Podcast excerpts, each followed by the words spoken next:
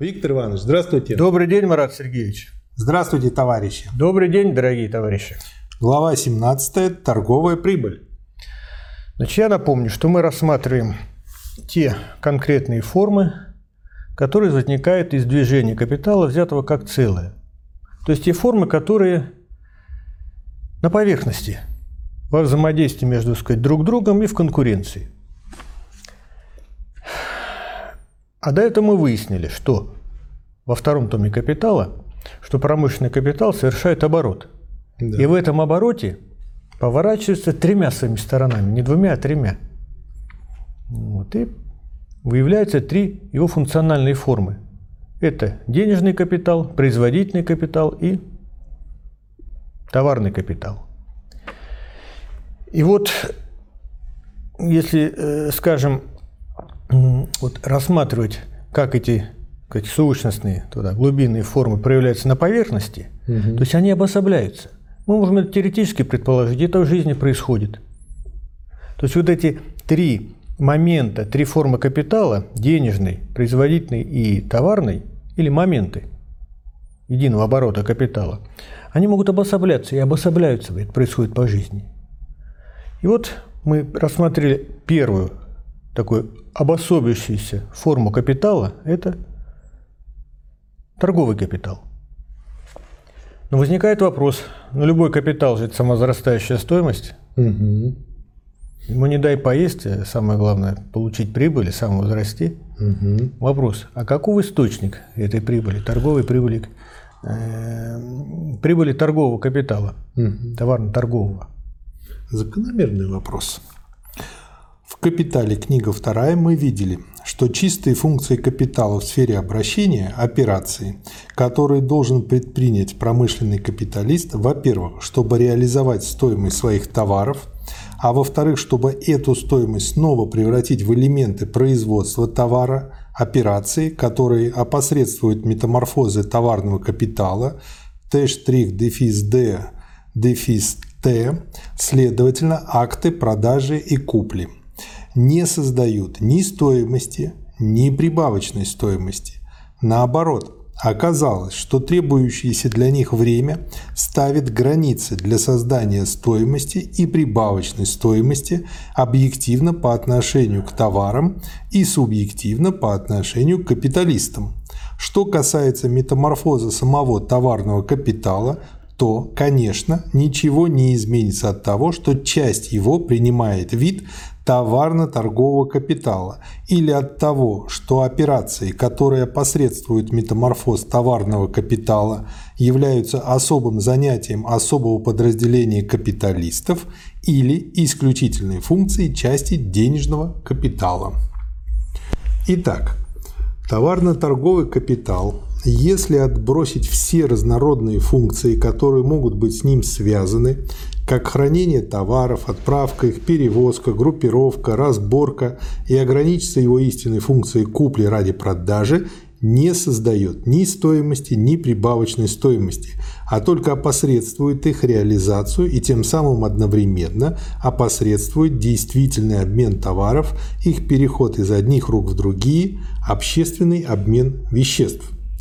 Так как сам купеческий капитал не производит прибавочной стоимости, то ясно, что прибавочная стоимость, приходящаяся на его долю в форме средней прибыли, составляет часть прибавочной стоимости, произведенной всем производительным капиталом.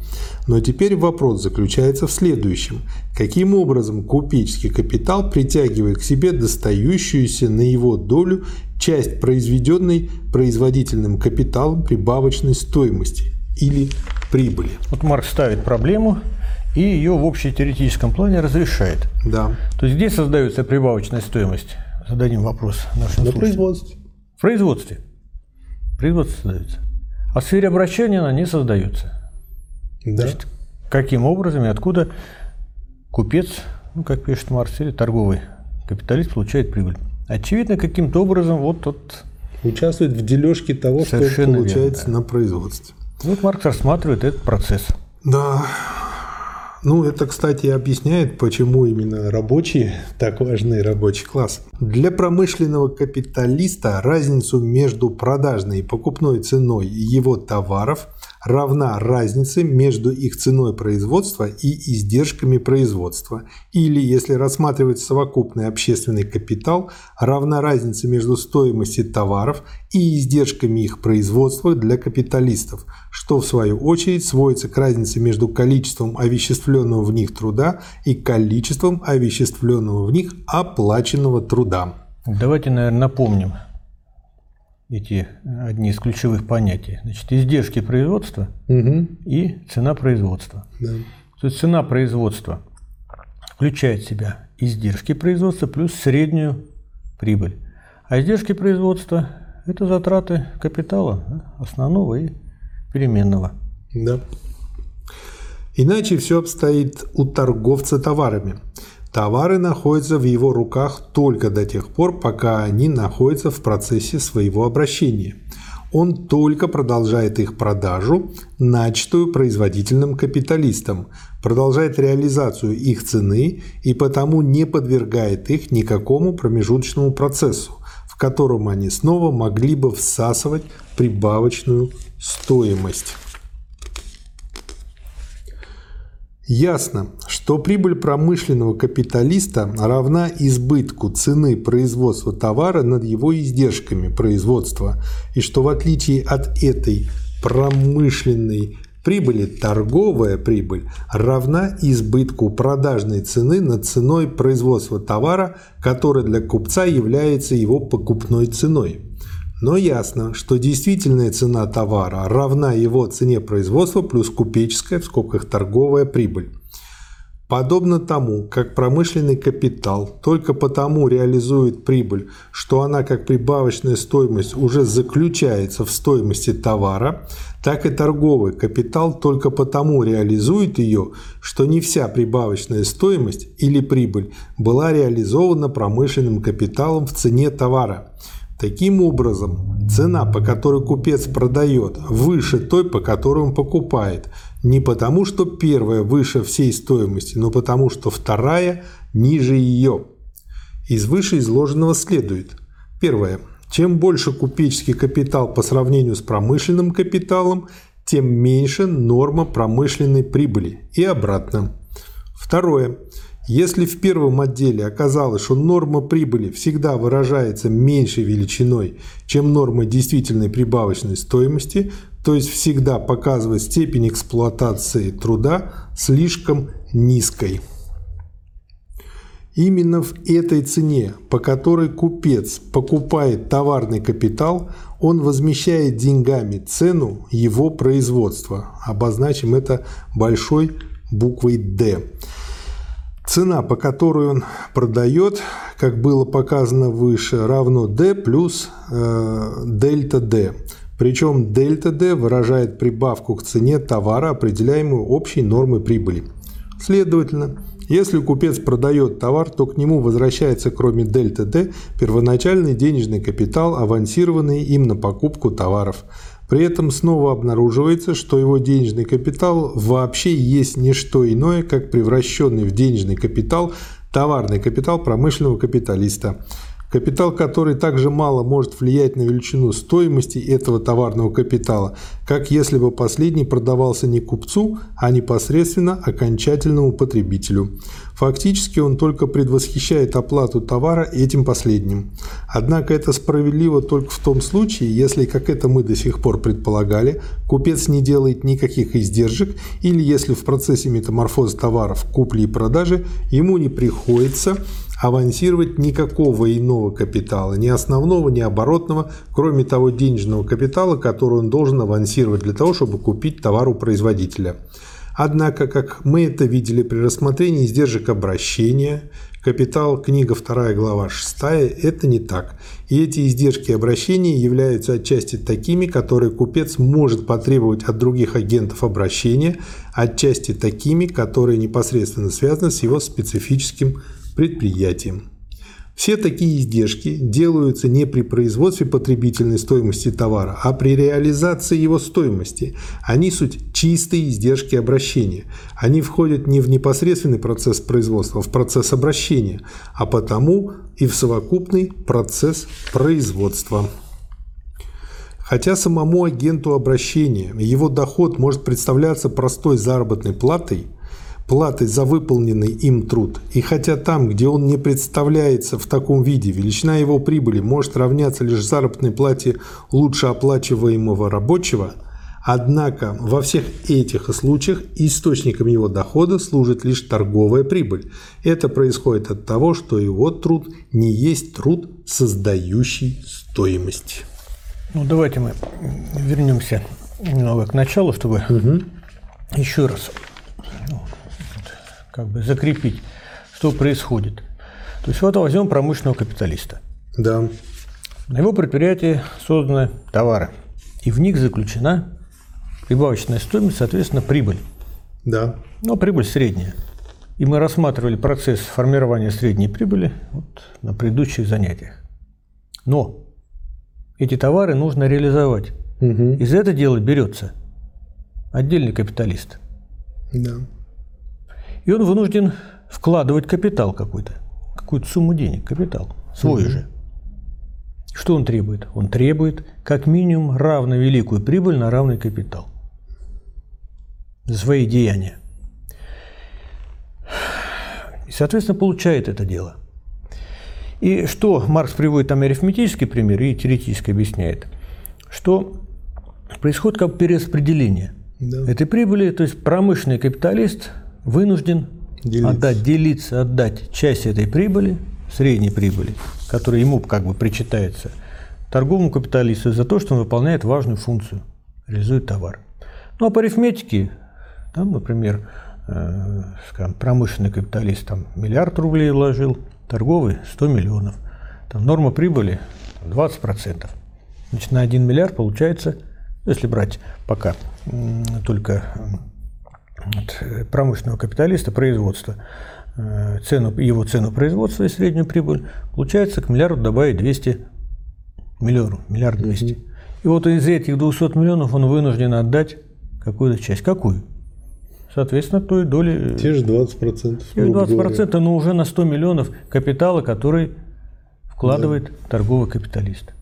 И происходит выравнивание, точнее уменьшение вот да. этой прибыли у капиталиста промышленного – ну, а, соответственно, э, торговый получает свою долю. Ну и, кстати, он же тоже промышленному капиталисту это выгодно, потому что он убыстряет сбыт, и он может сразу возвращенные средства реинвестировать в производство. Это и выгодно, но это жизнь заставляет. Потому что если бы не было торговых капиталистов, то промышленный капиталист был вынужден сам, был сам заниматься. продавать все это ну, Марс пока там абстрагировался от издержек обращения, угу. ну, чтобы реализовать товар тому же промышленному капиталисту, как и торговому, нужно что? Там склады купить, склады, конторы торговые сделать, система, да, учет сейчас, э, да, учет делать и прочее, прочее, прочее. Да. Увеличение продолжительности операции обращения представляет для промышленного капиталиста первое – его личную потерю времени, поскольку это мешает ему выполнять свою функцию управляющего самим процессом производства. Второе. Более продолжительное пребывание его продукта в денежной или товарной форме в процессе обращения. Следовательно, в таком процессе, где не происходит возрастание стоимости этого продукта и где непосредственный процесс производства прерывается.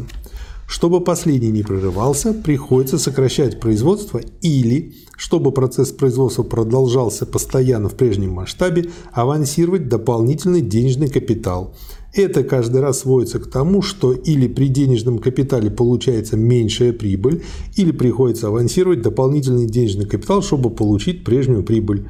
Все это нисколько не изменяется, если на место промышленного капиталиста становится купец – Поскольку купеческий капитал не превышает необходимых пределов, то вследствие такого разделения функций капитала употребляется меньше времени на самый процесс обращения, авансируется на него меньше дополнительного капитала и потеря на общем количестве прибыли выражается в форме торговой прибыли меньше, чем была бы она в противном случае. Теперь спрашивается, как обстоит дело с торговыми наемными рабочими, занятыми у торгового капиталиста, в нашем случае у торговца товарами. С одной стороны, такой торговый рабочий совершенно такой же наемный рабочий, как и всякий другой. Во-первых, поскольку его труд покупается на переменный капитал купца, а не на те деньги, которые расходуются как доход. Следовательно, покупается не для личных услуг, а в целях увеличения стоимости капитала, авансированного купцом. Во-вторых, поскольку стоимость его рабочей силы и, следовательно, его заработная плата определяется, как и у всех других наемных рабочих, издержками производства и воспроизводства его специфической рабочей силы, а не продуктом его труда. Но между ним и рабочими, непосредственно занятыми промышленным капиталом, имеется такое же различие, какое существует между промышленным капиталом и торговым капиталом, а потому между промышленным капиталистом и купцом. Так как купец, как простой агент обращения, не производит ни стоимости, ни прибавочной стоимости, то и торговые рабочие, занятые у него исполнением таких же функций, не могут непосредственно создавать для него прибавочную стоимость. При этом, как и для производительных рабочих, мы предполагаем, что их заработная плата определяется стоимостью рабочей силы. Следовательно, купец не обогащается вычетами заработной платы, то есть он не включает в счет своих издержек сумму, на которую он не доплачивает труд. Другими словами, он обогащается не тем, что надувает своих приказчиков и прочих. Хотя неоплаченный труд одних приказчиков не создает прибавочной стоимости, но он создает для него возможность присвоения прибавочной стоимости, что по своему результату представляет для этого капиталиста совершенно то же самое. Следовательно, этот труд является для него источником прибыли, иначе торговое предприятие невозможно было бы вести в крупных размерах, невозможно было бы вести капиталистически. Подобно тому, как неоплаченный труд рабочего непосредственно создает для производительного капитала прибавочную стоимость, неоплаченный труд торговых наемных рабочих создает для торгового капитала участие в этой прибавочной стоимости. Теперь нам предстоит исследовать следующие вопросы. Переменный капитал купца, закон необходимого труда в сфере обращения, каким образом труд купца сохраняет стоимость его постоянного капитала, роль купеческого капитала в процессе воспроизводства взятым в целом, наконец, раздвоение на товарный капитал и денежный капитал с одной стороны и на товарно-торговый и денежно-торговый с другой. Рассмотрим теперь купеческий капитал. Во-первых, что касается чисто купеческих работ, в счетоводстве при больших числах не требуется больше времени, чем при малых. 10 покупок по 100 фунтов стерлингов требуют в 10 раз больше времени, чем одна покупка в 1000 фунтов стерлингов. Корреспонденция, бумага, почтовые расходы обойдутся в 10 раз дороже, если иметь дело с 10 мелкими купцами, чем если иметь дело с одним крупным. Строго очерченное разделение труда в коммерческом предприятии, где один ведет бухгалтерский учет, другой – кассу, третий корреспондирует, тот покупает, этот продает, другой находится в разъездах и так далее, сберегает рабочее время в огромных количествах. Так что число торговых рабочих, находящих применение в оптовой торговле, не стоит ни в каком соответствии с относительной величиной предприятия. Поэтому исторически концентрация в купеческом деле наступает раньше, чем в промышленной мастерской. Далее, расходы на постоянный капитал. 100 мелких контор стоят бесконечно дороже, чем одна большая. 100 мелких товарных складов дороже, чем один большой и так далее. Транспортные издержки, по крайней мере те, которые входят в число издержек, подлежащих авансированию, в купеческом предприятии возрастают вместе с дроблением.